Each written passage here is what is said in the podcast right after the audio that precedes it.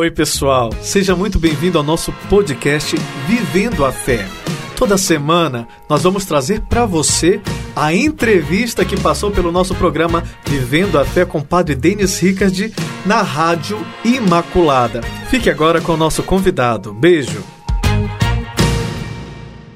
E chegou aquela hora tão esperada, onde nós recebemos um convidado para trazer muito mais conhecimento e cultura para esse programa. E hoje eu estou recebendo ele, que é autor do livro Perseverando com Jesus e Catequese Internet, também coautor de Escolhendo Jesus, Jovens Cristãos para uma Nova Sociedade. Ele é editor da área de Teologia e Espiritualidade da editora Vozes. É professor do curso de pós-graduação Religião e Cultura no Centro Universitário Assunção, Unifai, em São Paulo e do curso de pós-graduação em Missiologia, na Fajopa de Marília. Presta assessoria na área catequética, coordena graduação em Teologia na Universidade de São Francisco. Eu estou falando dele, o Helder Lancieri Marchini. Seja muito bem-vindo, uma salva de palmas para ele, Douglas.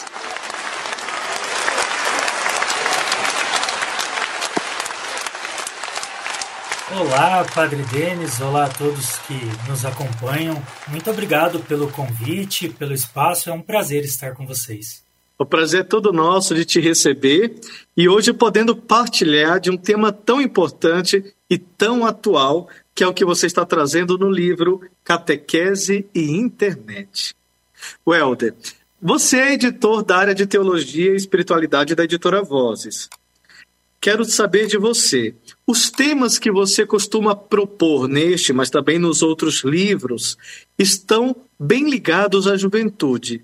Como foi que você começou esse trabalho é, e por que desta preocupação voltada exatamente para esse público? Então, padre, é, é na verdade é uma, para mim é uma delícia falar sobre esse assunto, mas aí eu tenho duas funções um pouquinho diferentes uma da outra, né? É, como autor, eu, eu escrevo livros que não fazem necessariamente parte do meu trabalho como editor. Porque, como o senhor falou na apresentação, lá no meu trabalho no editorial da Vozes, eu, eu trabalho com teologia e espiritualidade, são os assuntos. Então, para quem nos ouve, é, o que é um editor? Né? O editor é aquele que é, faz a peneira dos livros que vão ser publicados na editora. Claro que depois nós temos um conselho editorial, do qual a gente também faz parte, que vai aprovar ou não as obras, mas de certa forma assim, né? Eu vejo um livro que foi lá publicado em outro país e eu falo assim, nossa, esse livro poderia ser muito legal e levo esse livro, estudo o livro, né? Vejo se ele cabe no nosso catálogo e, e apresento para o conselho editorial. Aí, se ele for aprovado, a gente publica. Quando ele é nacional, então é mais ou menos assim. O Padre Denis quer publicar um livro se ele é da área de espiritualidade e teologia, ele vem para mim. Aí eu pego o original, analiso, vejo se tem o perfil da nossa editora, né? e se sim, eu levo para o conselho editorial. Na verdade, os livros que eu escrevo, eles são muito na área da pastoral. Então, é uma outra pessoa que cuida desse editorial, que é uma amiga minha, Marilac, para quem eu mando aqui um, um beijo, um abraço. E quando eu quero publicar alguma coisa, eu mando para ela porque aí eu entro em outra área. Mas é, eu, eu sempre eu, eu brinco que a gente pode até se sentir jovem, né? Mas chega uma hora que a gente vai deixando de ser jovem. Mas eu sempre tive muito, muito carinho pelo trabalho pastoral com a juventude. E, de certa forma, eu vejo que é uma área que está sempre muito em crise. Crise eu não entendo que crise é fundo do poço, né? Fundo do poço é fundo do poço mesmo, né? Quando, quando alguém está no fundo do poço, parece que não enxerga a saída. Eu entendo que a crise ela é um momento de mudança. E às vezes, é, é todo momento de mudança, ele traz insegurança. Porque a gente já não tem mais as certezas do passado, mas também não sabe aonde a gente vai se encontrar. E vejo que o, o trabalho pastoral com a juventude é um trabalho de muita crise porque quando nós, acho que nós temos mais ou menos a mesma idade, mas quando nós éramos jovens, ser jovem era diferente do que ser um adolescente, um jovem hoje. E não adianta a gente querer trabalhar com a juventude atual do mesmo jeito, igualzinho, a gente trabalhava no, no, nos tempos passados. Né? Não vai dar certo. A inspiração pode ser a mesma. A mensagem do Evangelho é a mesma, né?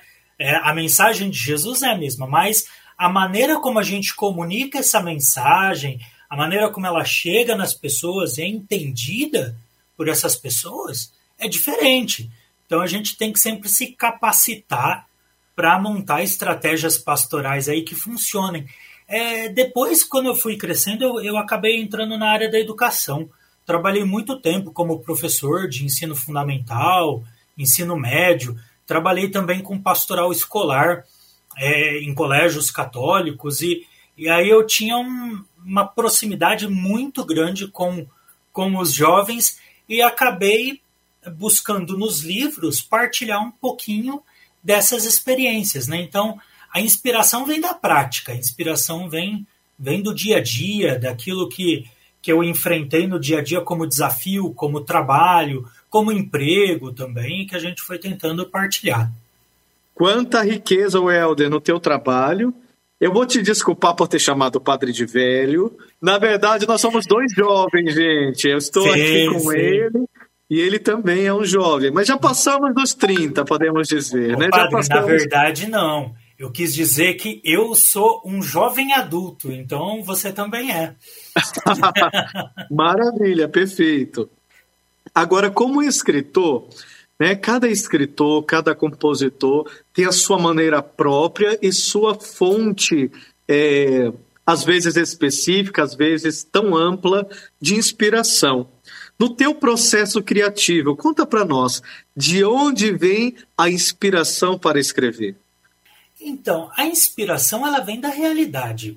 Eu, eu vejo muito, é, eu, eu, eu acredito que o leitor desse livro de, de, pastoral, de um livro que está mais ligado à vivência cristã, ou mesmo um livro de espiritualidade, o leitor desse tipo de livro ele quer ele quer de alguma maneira se enxergar naquilo que ele lê. Né? É muito gostoso quando a gente lê alguma coisa e, e a gente percebe que é, a nossa vida parece que está espelhada ali, né? Então, a minha, a minha inspiração para escrever, ela vem muito da prática, no sentido de que eu, eu quando eu vou, vou escrevendo, eu procuro pensar assim, será que as pessoas vão se enxergar nisso? Então, eu sempre tento, tento perceber isso, assim, né? às vezes eu falo, opa, aqui tá teórico demais, parece que eu tô eu tô falando muito de ideia, mas que será que isso é possível na prática? E sempre o meu critério é esse, né? Mas claro que a gente tem tem alguns autores que vão no, nos influenciando, né? Eu, eu sou formado em filosofia, sou formado em teologia também, mas tenho formação em filosofia. E eu fiz filosofia numa época em que estava acontecendo uma coisa muito legal. A filosofia estava saindo da faculdade, da academia, do ambiente acadêmico, para ir para o ambiente comum. Então foi a época, eu acho que muita gente deve conhecer, pelo menos por nome, foi a época que surgiu, surgiram alguns autores, como por exemplo o Cortella, né, o Mário Sérgio Cortella, que tinha essa ideia de pegar aquela filosofia que se discutia na academia, do Platão, do Aristóteles, do Descartes, do Nietzsche, de Agostinho, de Tomás de Aquino, e trazer para o público comum, para o público que não está na academia. E ele consegue fazer isso quem às vezes quem é da academia não gosta muito não, mas eu acho que ele, ele consegue fazer isso com maestria, né? de, de fazer aquela ideia ser entendida. Eu também gosto muito de um autor que se chama Anselm Green. O Green ele é um monge alemão, né? doutor em teologia, estudou Karl Rahner na teologia, é, mas que ele, quando saiu da teologia, ele sempre comenta isso, né? Ele tinha a ideia de falar daquelas ideias da teologia, daqueles assuntos da teologia, não por público que queria sentar lá na cadeira da academia, da faculdade para estudar, mas para o público comum. Aí surgiram vários livros de espiritualidade do Green, né? que às vezes as pessoas falam assim: ah, é muito raso, ali não tem teologia. Nossa, tem muita teologia, mas a linguagem é fácil. Eu estou longe de ser um Cortella ou um Green, né? Mas eu me espelho muito neles nesse, nessa, nesse ideal, nessa inspiração de trazer o assunto teologia pastoral para o catequista, para o ministro leigo, para o agente de pastoral, para o jovem que está lá na comunidade, é, porque eu acho que se a gente conseguir fazer isso, nós conseguimos tornar o pensamento teológico mais popular. Então, me inspiro muito nesse, nessa perspectiva, assim, de, de tornar a reflexão pastoral mais acessível. Eu acho maravilhoso e concordo com você que o Green é, é espetacular. Uh, conheço vários livros dele, ele influencia inclusive a minha escrita, né? Às vezes eu escrevo na área da espiritualidade também, e é uma grande riqueza. E se ele também está inspirando você, eu tenho certeza, viu, gente, que o livro do nosso querido Helder é também espetacular. Principalmente porque está dialogando, com questões tão atuais, como neste que estamos conversando hoje, catequese e internet. Quero te perguntar, qual foi o maior desafio que a catequese é, enfrentou ou enfrenta com o crescimento cada vez maior da internet e especialmente nesse tempo onde nós estamos saindo de uma pandemia e os poucos lugares durante o período de confinamento onde a catequese pôde continuar sua ação foi exatamente se readaptando para um modelo virtual. O que, que você conta para nós? Então, padre, é, é, foi um livro. Quando, na verdade, é, esse projeto de escrever um livro sobre catequese e internet, ele surgiu em 2012, faz 10 anos agora. É, mas ele acabou não se concretizando. Sabe aqueles projetos que a gente elabora e fala, não, não está maduro o suficiente. E Sim. antigamente a gente falaria assim, guardei na, na gaveta. Hoje em dia a gente fala, ficou numa pastinha do computador, né? Ficou lá esquecido.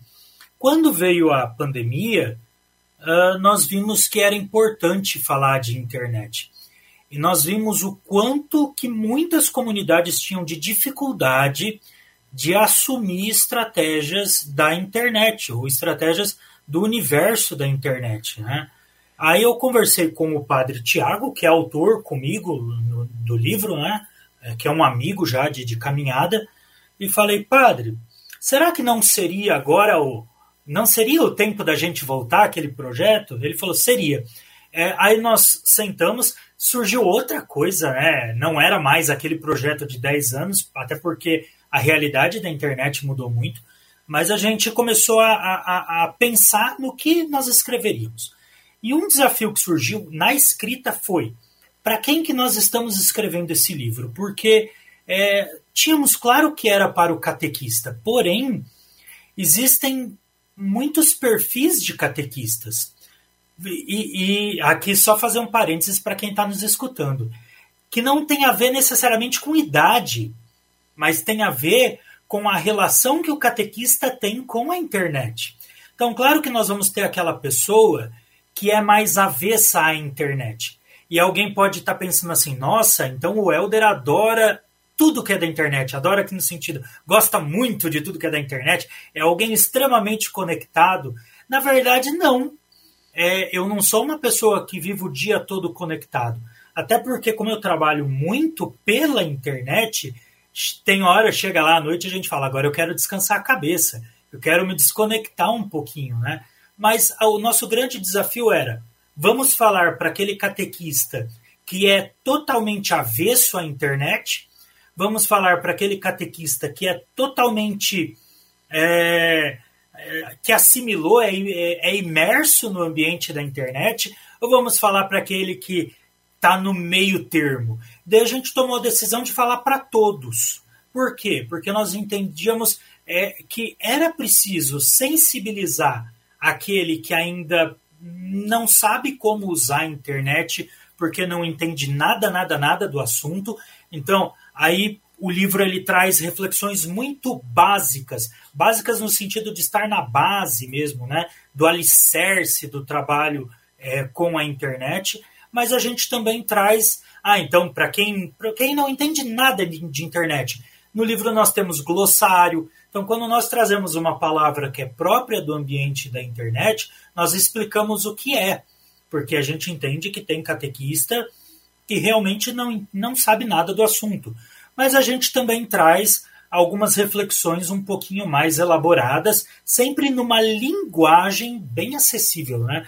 Não estamos escrevendo um livro técnico é, para a faculdade, é um livro pastoral. Então, a nossa ideia é que o catequista se enxergue. Agora, é, surgiu algo muito curioso nesse processo. Eu fiquei pensando assim, né? É, imaginemos um catequista que está lá no encontro de catequese, e daí ele fala assim: Meus queridos catequizandos, peguem a Bíblia. E aquele catequizando mais danadinho pega o smartphone e, e liga o smartphone. E o catequista fala assim: Não, não é para usar celular no encontro de catequese, é para pegar a Bíblia. Daí ele fala assim: Mas a minha Bíblia está aqui. E daí eu fiquei pensando: Nossa, que insegurança que isso deve dar para o catequista que não está acostumado com a internet, porque ele pode pensar assim: será que meu catequizando vai abrir a Bíblia, o aplicativo da Bíblia, ou ele vai entrar no Facebook? Será, será que ele, a, o encontro de catequese não está interessante e por isso ele está em rede social? E aí, quando eu escrevi isso e compartilhei com alguns catequistas conhecidos, os catequistas falaram assim: não, Helder, isso não é historinha, não. Isso acontece todo dia no encontro de catequese. Né? Então, é assim, cada vez mais a internet bate a nossa porta. E não dá mais para a gente ficar demonizando a internet, achando que, ah, não, a internet não tem nada a ver com a igreja, é, não dá para a gente assumir nada do que está lá, até porque vamos pensar assim, né, Padre Denis? É, essa nossa conversa aqui, se não fosse a internet, ela chegaria em muito menos pessoas é, do que chega com a internet. Então, nós precisamos entender que a internet ela traz muitas facilidades. A internet também tem alguns problemas. A gente não pode ser ingênuo, mas ela traz muitas facilidades. E conforme nós vamos assumindo essas facilidades, nós podemos pensar estratégias para trabalhar com o nosso catequizando lá no nosso encontro de catequese, nos aproximando mais dele. A internet ela pode, pode também ser muito útil para a formação de catequista tem muita coisa para formação de catequista na internet e a gente pode usar. Então, um podcast né, que está acessível, um vídeo que está acessível, tem muita coisa gratuita. Né? Então, tudo isso chega à nossa porta pela internet. Então, eu, eu trabalho com livro, né? Adoro livro, gosto muito do, do livro e gosto muito ainda do livro físico. É, mas vamos pensar assim: quanto tempo demoraria para a gente comprar, por exemplo, um livro pelo correio. É, quando a gente compra pela internet, ele até chega mais rapidinho. Agora, hoje a gente é, tem essa opção de comprar muita coisa pela internet, mas a gente também tem a opção de acessar conteúdos pela internet. Então, a internet ela facilita muito a vida. Mas o grande desafio de todo esse processo foi como sensibilizar aquele catequista que ainda está acostumado com o analógico, para que ele não seja ingênuo, para que ele entenda que, claro, existem alguns problemas na internet, mas para que ele se, se abra a essa situação, para que ele possa perceber a estratégia, o novo que está em tudo isso e tenha um, um trabalho catequético mais eficiente, né? que, que atinja o seu objetivo com mais facilidade. Então, Helder, o, o livro ele tem como proposta não apenas trazer uma teoria sobre a, a maneira como a igreja está adentrando nesse mundo virtual, mas também ajudar o catequista e ajudar todos os ouvintes a pensar e aprender né, um pouco sobre isso. Né? Você citava do glossário. É... Enquanto você dizia isso, eu, eu recordava do começo da pandemia, porque, particularmente, eu, Padre Denis, eh, já trabalhava com música, eu sou padre cantor, comunicador há muito tempo, então não foi difícil para mim estar adentrando numa outra maneira de evangelizar a partir da minha paróquia com a internet. Agora, não foi assim para todo padre. Uhum. Eu vi padres que padeceram, que sofreram pra caramba. Eu vi padre que achou que tinha acabado tudo agora para ele. Inclusive, é, nós vimos padres sofrendo ao, ao, ponto de chegarem a uma depressão nesse, nesse momento em que o povo lhe foi tirado e ele não sabia como realizar o seu trabalho dentro de uma nova perspectiva. É, então, é uma riqueza muito grande e, ao mesmo tempo, eu fico pensando é, até que ponto a gente deve, Welder, adentrar para o mundo virtual, né? Porque existe um lugar que me parece um pouco perigoso, que é quando a gente rompe com as relações né, físicas presenciais. E como você vê, porque ainda hoje nós temos pessoas que não voltaram para a igreja. Ainda hoje, após a pandemia, existem pessoas que continuam acompanhando apenas de maneira virtual ou televisiva.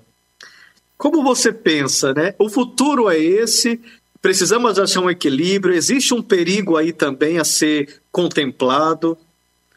Então, padre, eu, eu costumo dizer assim, é que a pandemia ela não trouxe problema é, em si. Eu acho que ela, no sentido pastoral, né?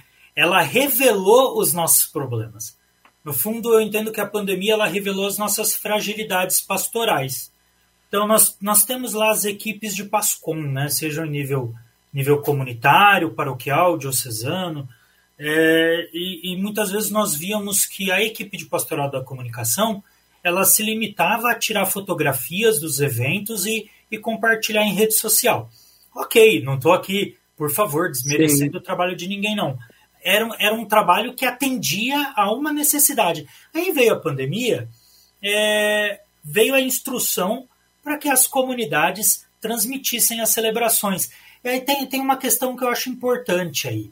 É, era a ideia de que. Porque alguém podia falar assim, tá, mas vamos então pegar essas grandes é, esses grandes templos, esses grandes canais católicos, por exemplo, a TV Aparecida, Canção Nova, é, século XXI, e eles transmitem a celebração, eles têm um, cabedal técnico muito melhor, né? vários ângulos, iluminação, a missa vai ficar mais atrativa. É, mas tem uma questão, né? Quando a minha comunidade transmite a celebração pela rede social, se eu estou impedido por causa da pandemia de ir até a minha igreja, né, a minha comunidade, eu me identifico. Então, por que, que havia essa instrução né, de que toda a comunidade transmitisse a sua celebração?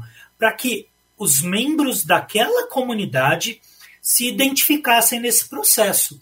Então, eu, eu acho que nós não podemos perder isso de vista. Né? Era importante. Nós temos uma comunidade, nós participamos de uma comunidade com a qual nós estabelecemos uma relação. Então, lá na nossa comunidade, a gente conhece o seu João, a dona Maria, o seu José, o seu Antônio, a dona Josefa. Eles, eles fazem parte da nossa vida comunitária. Porém, não podemos, como diz lá na minha terra, tapar o sol com a peneira. Né? Nós tivemos muita dificuldade é, com todo esse processo e dificuldade técnica. Né? Então, nós vimos que ter boa vontade não basta. A gente, boa vontade, ela conta muito, mas não dá para a gente ter apenas boa vontade. A gente precisa se capacitar tecnicamente para que o nosso trabalho seja mais bem feito, né? É, e alcance o resultado desejado. A única coisa que eu penso é o seguinte: a gente tem que se espelhar lá na pessoa de Jesus. E o resultado não pode se vender a quantidade. É, não entendo que é, falar assim, ah, então Agora vamos ver quando que a missa transmitida ela é boa, quando ela tem o maior número de views, né? Quanto mais visualizações, mais eficiente é o resultado? Nem sempre, porque ela pode ter muita visualização, mas nem sempre é, estabelecer um diálogo com as pessoas. Então, eu vejo que o processo é um processo de interação. E aí, claro, quando, quando eu escrevi o livro, o meu meu interlocutor é o catequista, né? Eu estou preocupado com os processos catequéticos. E aí, na catequese, nós temos que ter clareza que nós temos relacionamentos. Relação do catequista com os catequizandos, relação do catequista, catequizandos e a comunidade, né, da qual eles fazem parte, relação dos catequistas, catequizandos e as famílias, e, e, e esse relacionamento é que nós não podemos perder de vista. Então, eu penso assim: é, a catequese ela vai migrar para a internet? Não. não entendo que vai migrar para a internet. A internet ela vai ser um instrumento para que o catequista e a comunidade estabeleçam uma relação lá com o seu catequizando e com a família do catequizando. Então, eu penso que essa é a questão. Né? É, vamos pensar assim, ah, agora a internet é o caminho. Eu fico pensando, vai ter catequese EAD? A ideia acho que não é essa. Né? A, a interação lá com a comunidade ela nunca vai se perder. Então, o que, que nós defendemos no livro? Né? nós defendemos que o catequista ele pode usar a internet como um instrumento. Então, no fundo, é assim, né? É, quem tem um pouco mais de idade vai, vai entender que antigamente a gente ia lá, seja para a escola ou para a catequese, e falavam: vamos fazer um mural. E a gente levava cartolina, fazia o cartaz, fazia um mural. Hoje a gente faz um mural virtual. É, antigamente a gente apresentava um seminário. Antigamente a gente é, expunha um, um, tema. Hoje a gente grava um vídeo e posta esse vídeo lá na internet. Então, no, no fundo, mudou tudo e não mudou nada. Né? Muda tudo no sentido de que parece que a gente está muito mais virtualizado. Porém, é, a gente já fazia muita coisa de interação. Só muda que a gente vai fazer agora tudo isso pela internet, mas as relações estão lá, né? É, a gente, lá no, no, no fundo, quando nós organizamos o livro, a nossa ideia era que o catequista percebesse que o que é essencial não mudou. O que é essencial é a relação dele com os catequizandos, com a comunidade, com a família. Isso não mudou. Então, nós, nós pensamos assim: vamos organizar o livro em três partes. A primeira parte é entender que anunciar o evangelho é um processo de comunicação. Então, de certa forma, nós anunciamos o evangelho hoje da mesma maneira como Jesus anunciava o evangelho lá na época dele. Só que o que, que muda? É o estilo da comunicação, né? é a linguagem. E aí, na segunda parte do livro, nós vamos discutir então o que está mudando então nós trazemos esse universo da internet para, num terceiro momento, falar o que, que mudou na catequese. Então, como que o catequista pode ir assimilando esse processo na catequese. Então eu fico pensando, né? Jesus era uma pessoa é, muito muito sagaz. Jesus era um comunicador, é, um, era um baita comunicador, né? Jesus ele não chegava dando palestra, ele tinha uma performance bacana. Então a gente pega lá os textos bíblicos, né? Jesus podia virar para o cego e falar assim: você está curado, vai embora, tua fé te salvou. Mas Jesus cospe no chão, faz lama, passa no olho do cego. Isso gera todo um impacto. Não é à toa que Jesus faz isso. Jesus era, era danadinho, né? Ele, ele sabia estabelecer estratégias aí de comunicação para que as pessoas falassem: nossa, olha como ele fala legal. No fundo, é isso. Só que hoje se a gente chegar lá e falar, olha, vamos fazer, oh, Jesus, por exemplo, Jesus falava, né, é, da ovelha perdida. Por quê? Porque ele sabia com quem ele estava conversando. Ele sabia que o público dele era um público que tinha ovelha em casa, que trabalhava com roça, que trabalhava na criação de animais. Então ele usa desses elementos para estabelecer um diálogo com as pessoas costumo brincar assim com muita com muito carinho, né? Se Jesus fosse falar hoje, talvez ele falaria do login e da senha perdida, né?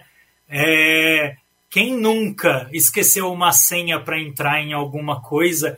Fala, e agora? Qual é a senha? Então, se a gente falar a, a parábola da senha perdida, provavelmente as pessoas entendam muito mais é, o peso que tem perder uma senha do que o peso que tem perder uma ovelha, né?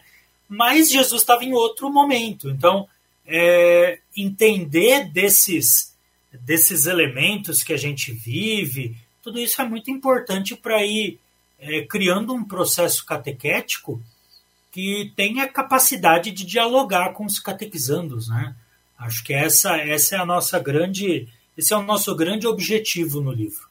Que coisa maravilhosa! O tema está aqui muito rico nosso bate-papo hoje com o Helder Lancieri, que está lançando o livro, partilhando conosco sobre o livro Catequese e Internet. No nosso primeiro bloco, a gente percebeu esse contexto da nova catequese, né? Podemos dizer dessa maneira, dentro desse período de pandemia, a inclusão da internet e a importância de usá-la como uma ferramenta na evangelização. Quero agora receber novamente o Helder, já perguntando para você, meu querido. Na internet, hoje existe uma infinidade de formas de evangelizar, né? São muitas as ferramentas, desde Facebook, Instagram, TikTok, Twitter. É possível inserirmos todas estas ferramentas dentro do processo catequético? O que que você indica? Como você percebe? Porque as nossas crianças e jovens uh, parece que estão envolvidas com toda essa rede. Padre Denis, eu, eu acredito que sim, mas eu, eu tenho uma dica, uma, uma estratégia para passar para o catequista que nos acompanha, que eu, eu creio que pode ser bastante é, eficiente, bastante interessante. É, na verdade, os nossos próprios catequizandos são o que nós chamamos tecnicamente de nativos digitais. Né? Eles já nasceram nesse, nesse meio da internet é diferente, por exemplo, eu sou um migrante digital, né? Eu aprendi a usar o computador depois de adolescente. É, não vou falar qual foi o ano para ninguém fazer as contas, mas eu sentei na frente de um computador a primeira vez, eu tinha 14 anos de idade. É, eu tenho uma filha de 8 anos e ela já nasceu, parece que o dedinho vai lá na tela do, do celular, do smartphone, né? Então, é, esse nativo digital que já nasceu com acesso à internet, ele tem um outro tipo de relação com a internet. Né? Ele, ele assimila com muito mais facilidade é, a internet no seu dia a dia. Então, o, o, o, celular não é uma coisa que ele usa, é uma extensão do corpo. Parece que se ele sair. Antigamente a gente falava isso de relógio, né? Tinha gente que tinha isso. Né? Parece que se saía sem relógio, falava assim: nossa, parece que eu saí pelado de casa, né? faltando alguma coisa. É, hoje em dia é o celular. Tirou o celular, a gente fica sem saber o que fazer. Então, o que eu costumo falar é: o importante é o catequista estabelecer uma relação com o catequizando. Porque o próprio catequizando vai falar aquilo que usa ou não. Eu, eu, eu entendo assim que todo smartphone, por mais simples que seja, ele tem aquelas ferramentas básicas que nós podemos usar na, na catequese. Quais são as ferramentas mais básicas? ele tira foto, ele grava um vídeo e ele grava áudio. Só isso já é o suficiente para a gente usar o aparelho para fazer algo. Então, eu fico pensando assim, né? O catequista vai falar sobre, sobre o templo, né? sobre o espaço sagrado, o espaço litúrgico. Então, ele pode falar assim: ó, vamos, vamos lá na igreja, na nossa comunidade, e cada um vai tirar uma foto daquilo que acha mais bonito na nossa igreja, daquilo que mais chama atenção na nossa igreja. Então, é claro, isso vai depender, aqui, aqui cabe um parênteses, né? Vai depender muito da idade dos seus catequizandos, se eles têm smartphone, celular. O termo técnico é smartphone, mas a gente chama de celular, né? Eh, se ele tem o celular ou não, é, porque daí alguém pode falar assim: ah, mas eu trabalho com catequese infantil, os meus catequizandos não têm. É uma outra realidade, tá? Mas por exemplo, ir lá na igreja e falar, ó, cada um vai montar, vai tirar uma fotografia daquilo que acha mais bonito da igreja, mais interessante, e depois a gente vai postar essa fotografia ou lá na rede social, ou lá. É, existem hoje em dia sites gratuitos. A maioria deles tem versão gratuita e versão paga. Mas a versão gratuita oferece muitas coisas, como por exemplo o Pedilé. O Pedilé é um mural só que a gente faz na página da internet. Então, o, o catequista compartilha o link lá com os catequizandos e eles vão postar a foto da igreja e a gente vai ter um mural lá com todas as fotos da igreja. Antigamente a gente faria esse mural lá na parede da sala de catequese, né? Ou lá no fundo da igreja. Agora a gente faz na internet, nada impede também de fazer o mural físico. É, ou, por exemplo, falar assim: é, o grupo de catequizandos vai produzir um vídeo sobre, sobre um determinado assunto. É, qualquer celular, por mais simples que seja, grava um vídeo. Então, assim, primeiro é aprender é, a aproveitar tudo aquilo que é muito básico, que já está no celular. Porque às vezes a gente acha que é criar grandes coisas, fazer grandes coisas, mas não. É, é aproveitar o simples, né? Agora, tem, tem uma questão importante. É, o catequista, ele pode, na relação com os catequizandos, e aprendendo, identificando, olhando para aquilo que os catequizandos já fazem e usam, né? É, muita coisa eu aprendo. É, eu sou professor também, né? Mas eu aprendo com os meus aluno, alunos lá na escola. Eu trabalho com pastoral escolar, mas aprendo também lá na catequese com os catequizandos. Aprendo com os jovens, adolescentes. Aprendo até com a minha filha de 8 anos. Às vezes as coisas que eles fazem a gente olha e fala: opa, o que, que é isso? Surgiu uma coisa nova que eu nem sabia que existia. E aí uma, eu, eu dou uma sugestão de um exercício prático que o catequista pode fazer. Que não é um exercício para ele fazer lá na catequese. É um exercício para ele fazer sozinho. É, presta atenção, seja antes ou depois do encontro de catequese, no que, que os seus catequizandos estão falando. Qual é a conversa deles? E daí veja assim, qual é a música que eles escutam? Qual é a série que eles assistem? Quais são os artistas, os cantores dos quais eles gostam.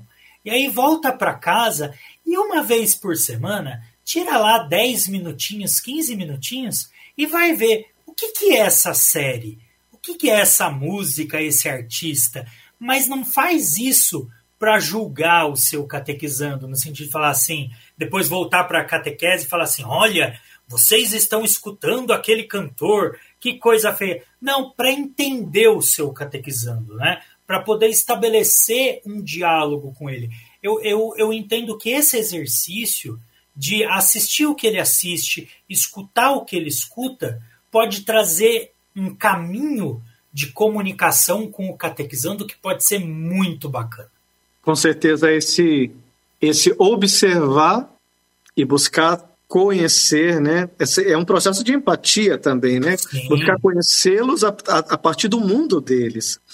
E, e, exige também uma certa humildade por parte do catequista, né? Você citava agora há pouco o quanto você aprende da sua filha, quanto você aprende dos seus alunos, né?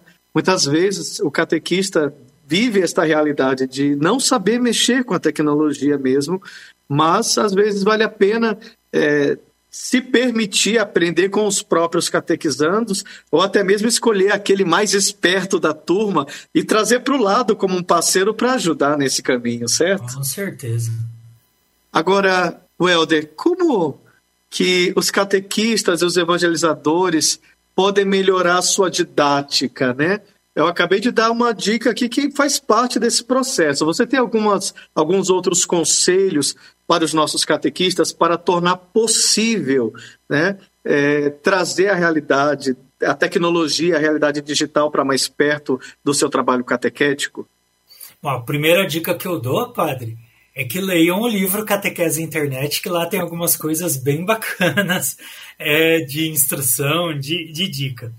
É, a segunda dica que eu dou, assim, eu, eu entendo que é muito importante que o grupo de catequistas de uma comunidade, de uma paróquia, de uma, de uma diocese tenham formação. A formação é sempre muito importante, porque senão a gente vai se repetindo e quando a gente vê, a gente está ultrapassado. Isso não é. Eu, eu costumo falar que catequista Catequista é. é eu, eu não sei se a gente vai para o céu, mas catequista vai.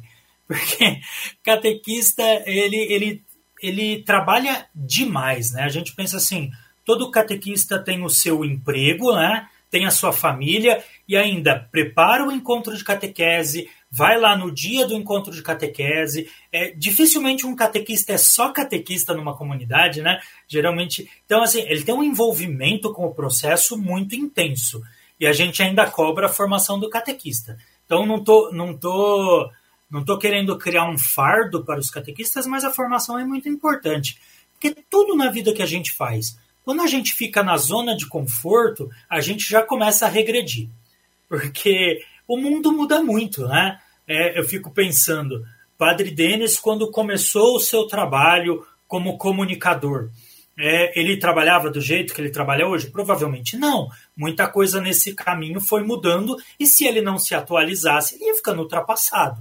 Do mesmo jeito, eu, como professor, como catequista, como editor, a gente tem que ir se atualizando, senão a gente vai ficando para trás. Catequista, do mesmo modo. Então, a formação é super importante, super importante.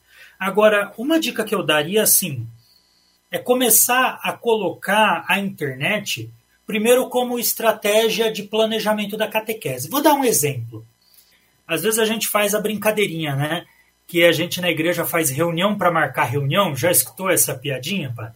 A gente parece que marca uma reunião, vai lá, fala, fala, fala, e no final a gente só deu aviso. A gente não discutiu nada. Esse, esse tipo de reunião, que é dar aviso, podia ser uma mensagem de grupo de WhatsApp. Então, Sim. a gente pode começar a usar, por exemplo, o WhatsApp, não para ficar mandando um cafezinho de bom dia todo dia, né? Xicrinha de café com bom dia, mensagem. Pode também mandar mensagem de bom dia, o problema não é esse. Mas, assim, usar o grupo de WhatsApp como um, um instrumento para que a gente otimize o trabalho. O que é otimizar o trabalho? Né? Aquilo que podia ser uma troca de mensagens de, de dois minutos não precisa ser uma reunião de uma hora. E aí a gente consegue usar a reunião de uma hora não para ficar mandando aviso, mas para realmente discutir o trabalho da, da catequese. É, eu acredito que essas, é, essas dicas, assim, para quem. Vamos, vamos entender assim, para o catequista que está começando no, no trabalho com a internet. Eu entendo que é mais fácil começar pelo básico. O que, que é o básico? Aqueles instrumentos que as pessoas já utilizam. Então, é rede social. É, acredito que o Facebook, para isso, é muito mais fácil de mexer, de instrumentalizar do que o Instagram. Então, dá para compartilhar muito mais coisas pelo Facebook. É, e o WhatsApp. Acho que o WhatsApp é, é, é mais fácil. E alguém fala assim: ah, mas isso eu já uso, eu quero algo mais elaborado. Aí eu tenho outras duas dicas que eu gosto muito porque são dicas diferentes, né, uma da outra. Sim. A primeira é o pedilé, é como ele se escreve pedilete, é, tem um T no final, né, que é um mural que a gente pode fazer pela internet. E tem um outro aplicativo que eu acho muito bacana, que é o Kahoot. Ele se escreve como Kahoot, é K-A-H-O-O-T, Kahoot. A gente fala Kahoot, né? Que é, é um, é um, um site de interação. Então, ele é um site de quiz. O que, que é o quiz? Aquelas perguntas e respostas, né? Então, é, lembra que antes da gente fazia gincana bíblica? Daí a gente falava assim: é, quem correr e chegar no sininho primeiro responde, né? Então pergunta: quem era o pai, o pai adotivo de Jesus? A pessoa corria lá, tocava o sininho e falava: São José. Agora a gente não precisa fazer o correr e tocar o sininho. Qual é a questão do carro?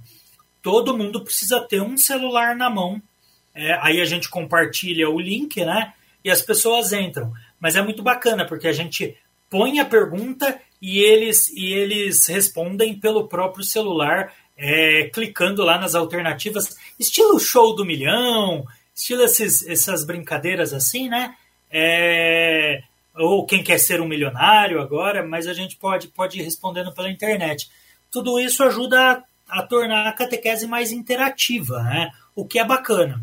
Repito, ah, agora então, para mim, a catequese ser catequese, eu tenho que ficar usando essas coisas? Não!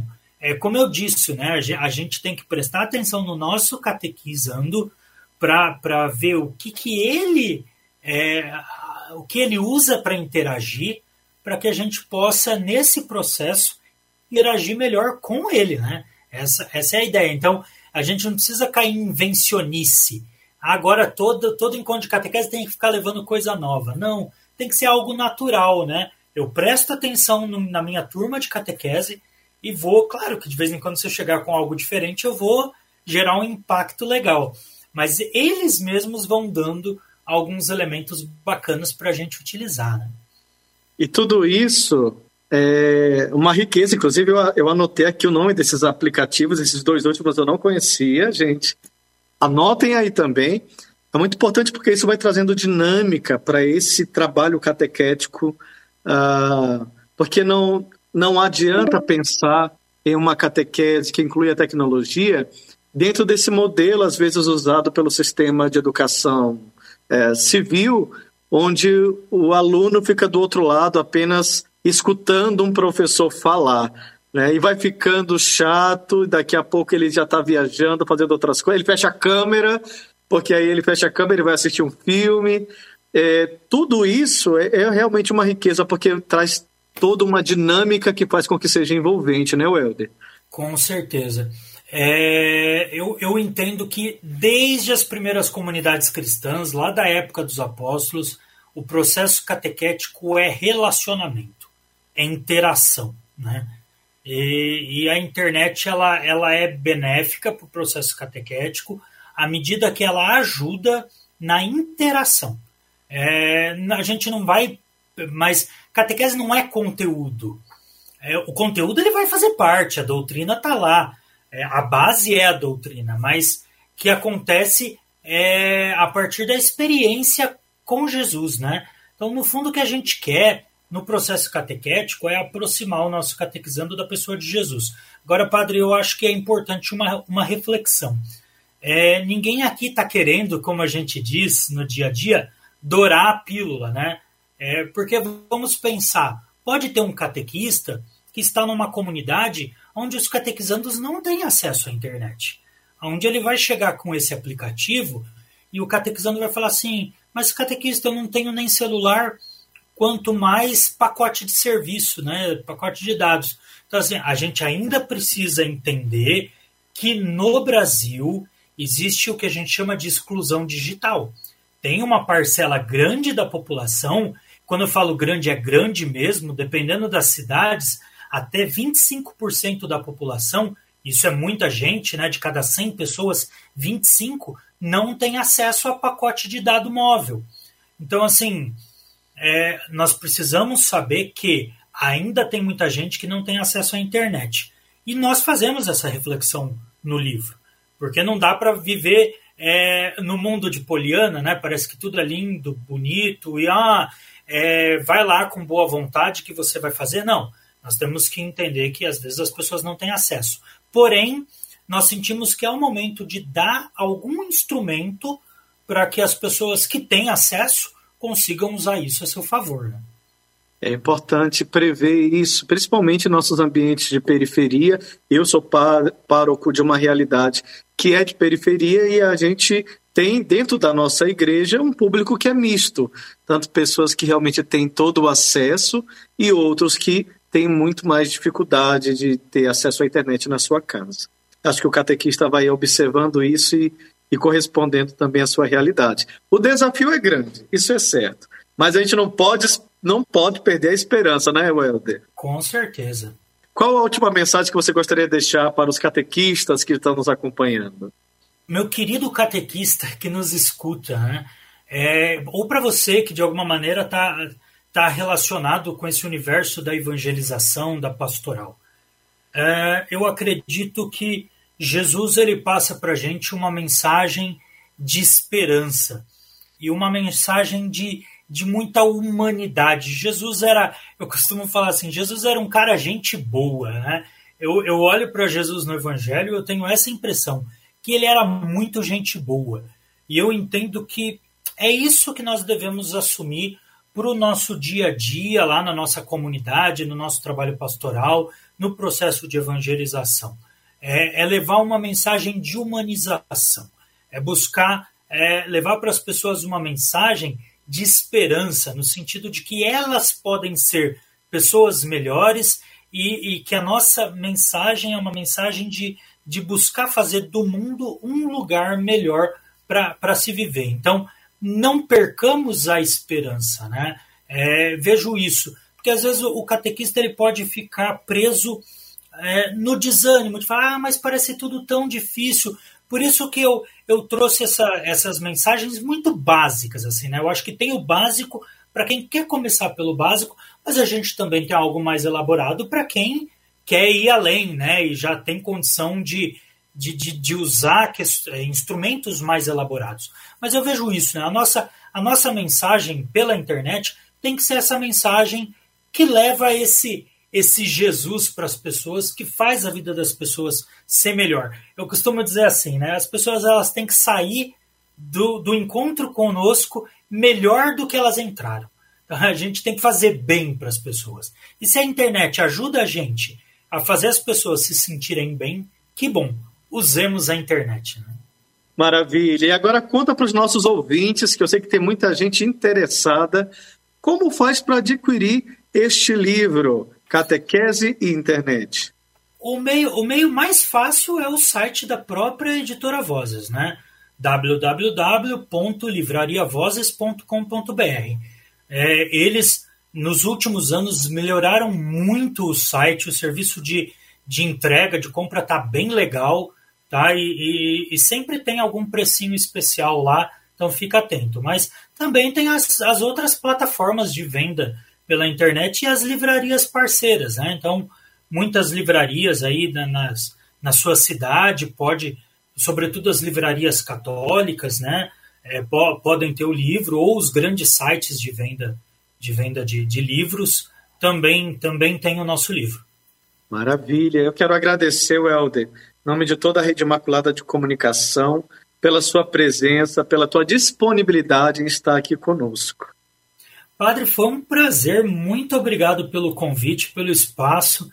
É uma delícia conversar com o senhor, com, com os nossos ouvintes. Muito, muito obrigado pra, pela, pela companhia de todo mundo aí que, tá, que está nos ouvindo. Muito obrigado mesmo. Um grande abraço a todos. E antes de ir embora, deixa para nós aqui as tuas redes sociais, onde a gente pode estar acompanhando e o ouvinte que de repente quer falar com você, tirar alguma dúvida, tem alguma rede social possível? Tem sim, tanto o Instagram como o Facebook, meu nome, né, o Elder Lancieri Marchini, mas no Facebook eu administro uma página onde eu compartilho algum conteúdo vez ou outra, algum vídeo que se chama Hora da Pastoral. Então, pesquisando lá no Facebook Hora da Pastoral, você vai encontrar uma página onde nós compartilhamos, minha esposa e eu, minha esposa Gisele Canário, onde a gente compartilha sempre algum videozinho que a gente produz, algum link ou alguma fotografia, uma mensagem. Então nos siga lá que é bem, bem bacana. É isso aí, gente. Esse é o Helder Lancieri que esteve aqui conosco falando sobre catequese e internet. Mais uma vez, muito obrigado